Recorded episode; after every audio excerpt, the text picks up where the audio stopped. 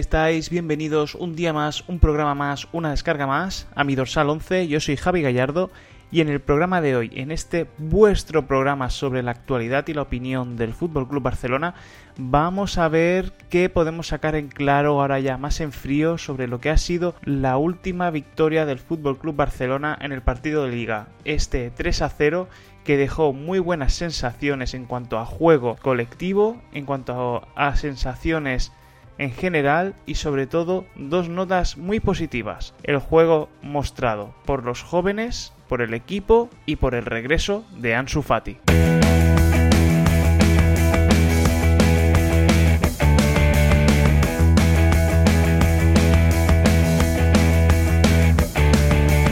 Antes de nada, de comenzar con el programa de hoy, seguidme, seguidme, seguidme en redes sociales.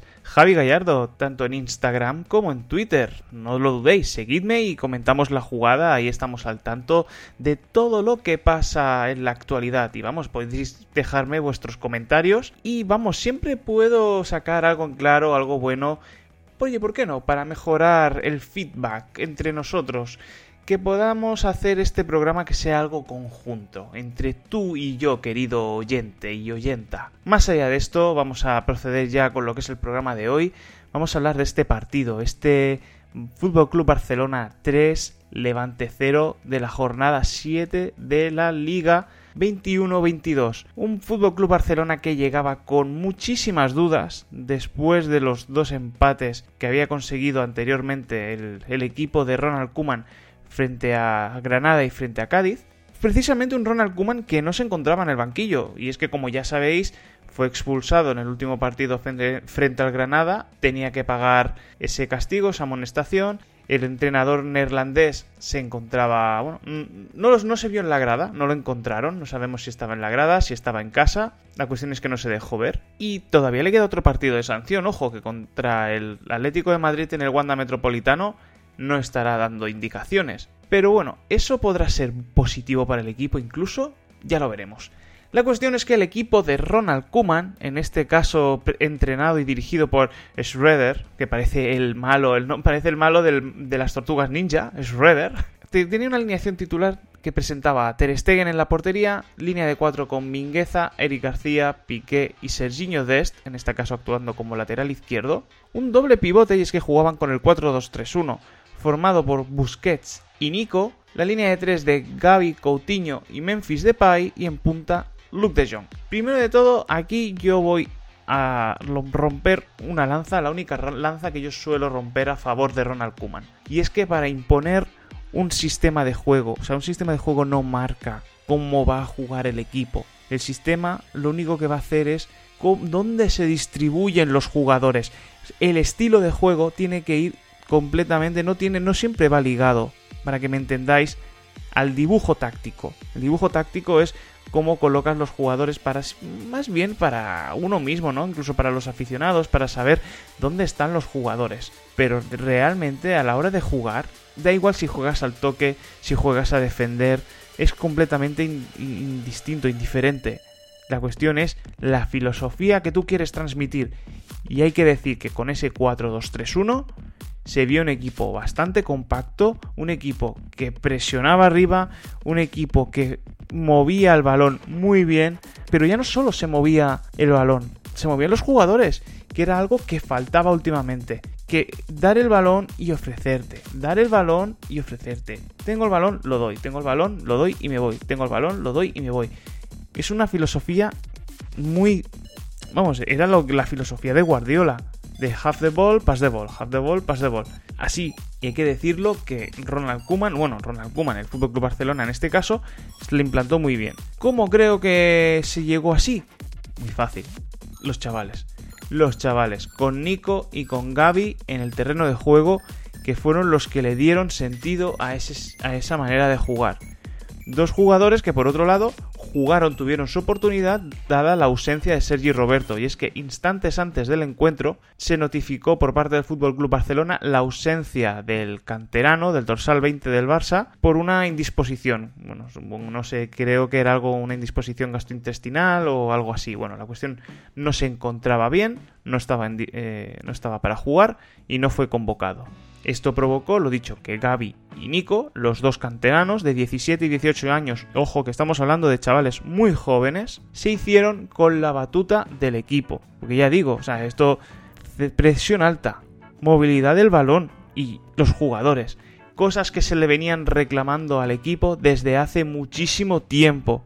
Y qué casualidad que con estos chavales en el campo por fin se vio, por fin se vio. Y además también escoltados por un Coutinho que, bueno, no lo hizo mal, no lo hizo mal, colaboró colaboró con estos dos chavales, con Nico y Gaby, que, oye, fueron, fue un equipo que ya digo que movió mucho el balón y que fue un estilo de un estilo mucho más reconocible a los estándares del club, a lo que se reclama desde la culerada, ¿no? Ostras, esto es lo que queremos, esto es que los centros sean esporádicos, como se vio. El centro debe ser un recurso que de tanto en tanto tú utilizas. Es una herramienta más, pero no debe ser la herramienta central. Hubo tal movilidad, se volcaron tanto al ataque, hubo tanta presión, hubieron 20 disparos. Genial, vale, ya no son los cero del Bayern de Múnich. También es verdad que estamos hablando del Levante. El Levante que no le ha ganado a nadie todavía en la liga que hasta entonces había empatado a cuatro partidos de los seis que había disputado hasta entonces. Había empatado cuatro. Sí que es verdad que uno de ellos fue el partido del Real Madrid, que quedaron 3 a 3. Sí que es verdad que también tengo que decir que quizás el, el Levante no tuvo su mejor partido, porque se quedaron muy atrás, muy atrás, guardaron mucho la posición. No, no, no iban a más no iban más allá, parecían, no, no, parecía que no eran capaces de, salir ni de imponerse un poco a, al Barça. El Barça realmente los tenía muy a su merced. Tan solo al final del. Al final ya casi del partido, los últimos 10 minutos, ahí pareció. pareció que querían reaccionar. Parecía que, que sí, que el Levante, pues que se iba a ir arriba. Y ojo que entonces el Barça solo iba ganando 2 a 0. Bueno, solo. Sí, 2, 2 a 0 un, susto en el minuto 80 y aparecen todos los fantasmas. Un resultado de 2 a 0 que se había cosechado y que se había conseguido en la primera parte, con un gol de penalti que transformó Memphis Depay, él lo sufrió, él lo transformó, y después Luke de Jong. Oh, alegados sean los astros que Luke de Jong marcó. Genial. Oye, no nos vamos a quejar del neerlandés, lo hizo bastante bien, no vamos a decir que tampoco fue un partidazo, pero presionó, ofreció una cierta movilidad, disparó a puertas, ofreció a sus compañeros. Muy bien, bien, o sea, tuvo un encuentro bastante acertado, vamos a decirlo así, fue un encuentro bastante acertado por parte de Luke de Jong. Memphis Depay, bueno, Memphis Depay, ¿qué vamos a decir? en su línea, el 9, el, que lleva el 9 a la espalda, se, bueno, siguió a su... demostrando que es la actual estrella del Fútbol Club Barcelona, tirando del carro, buscando desbordar, buscando encarar, echándose el, equipo a la espalda. Y ya digo, todo esto en una sala de máquinas de Busquets, Gaby, Nico, Coutinho, que el balón, el balón circulaba y el balón se movía. Y ostras, qué gozada. Muy bien, ya llevábamos tiempo pidiendo los culés un juego así. Además, las bandas, las bandas que estaban los laterales Mingueza y Dest eran, estaban muy bien. O sea, Mingueza cada vez parece que se está asentando más en el lateral derecho, pese a, a ser central. No tiene los automatismos de esa posición, pero tela, muy bien, muy bien Mingueza. Y Serginho Dest es que parece incluso que sea que sea lateral izquierdo. Al final se va a acabar asentando. Cuidado Jordi Alba, cuidado Jordi Alba que habían quitado ahí a Emerson Royal y está a Valde ahí. Cuidado que ese, ese sitio Jordi Alba no lo tienes para nada asegurado. El eje de la defensa, el eje del, del Barça, que, que formaban Eric García y Piqué, no sufrió en exceso, no tuvieron muchos problemas, la verdad. Y ya si hablamos de Ter Stegen, casi no tuvo ni trabajo. Fue un partido, en ese, ya digo, bastante plácido, que el Barça dominó de principio a fin. Cosas también muy positivas, Ricky Puch tuvo media hora, tuvo una muy una buena media hora en la cual incluso, ya digo que Coutinho no hizo mal partido, pero es que Ricky Puch lo mejoró. Y ole por Ricky Puch, demostrando que tiene calidad, que tiene sitio en este Barça, más allá de media hora o de 10 minutos, que Ricky Puch está preparado para jugar para ofrecer cierto descaro, encaraba, chutaba, regateaba, presionaba, un jugador muy completo, Ricky Puch. Desde aquí vamos a romper todas las lanzas que haga falta a favor de, este chaval. Y él fue el primer sustituto, el primer reemplazo que hubo. Eh, ya digo, eh, quitando a Coutinho, entró Ricky Puch.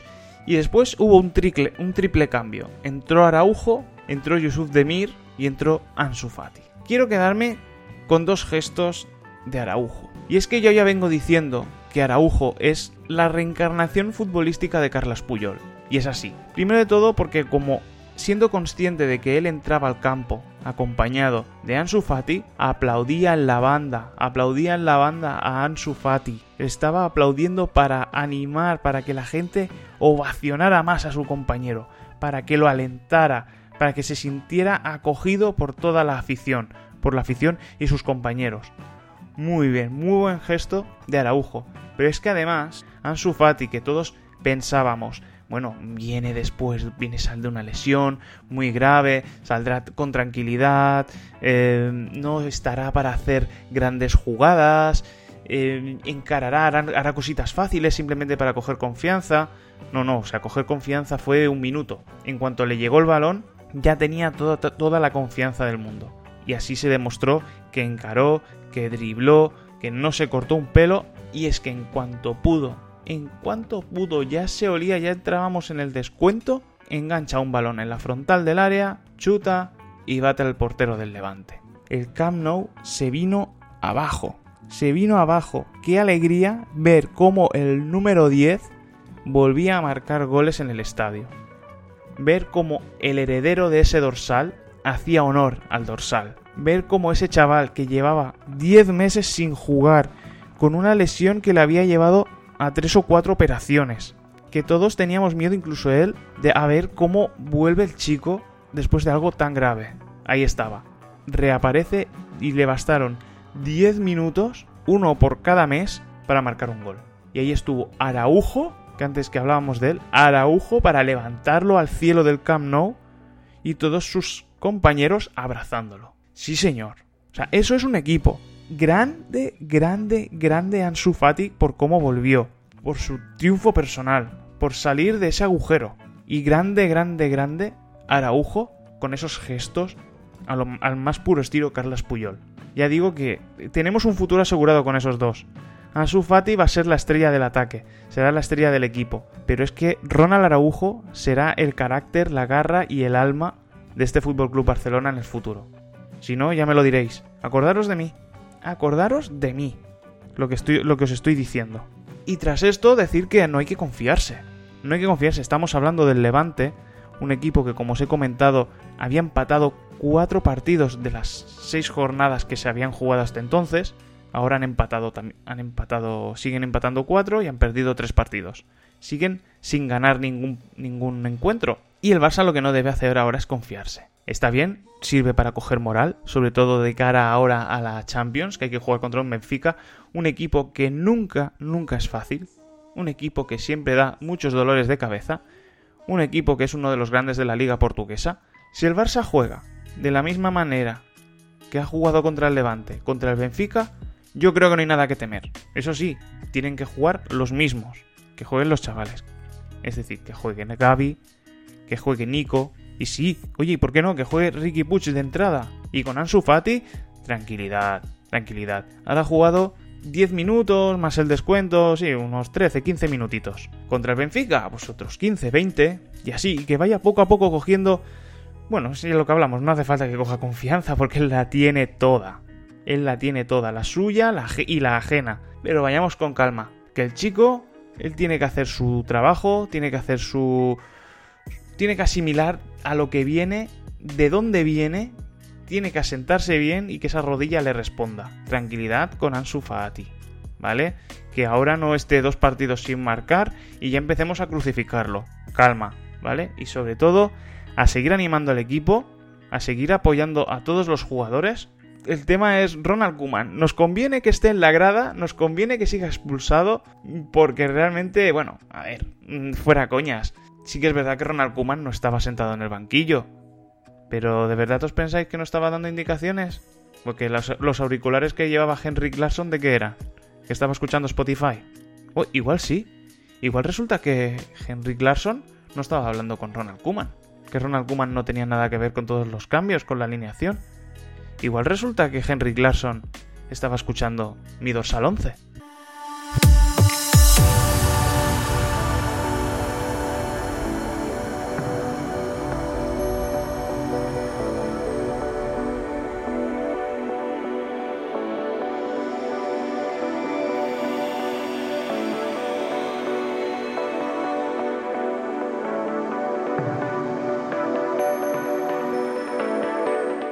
Y hasta aquí el programa de hoy. Quiero agradeceros que hayáis estado aquí un día más, un programa más, una descarga más. Y lo dicho es, seguidme, seguidme, seguidme en redes sociales, Twitter e Instagram, Javi Gallardo. Ahí os espero. Estoy deseando que haya este feedback entre vosotros y yo, y un servidor. Lo dicho, Javi Gallardo, mi dorsal 11. Os espero en el próximo programa, en la próxima descarga. Un besote. Chao.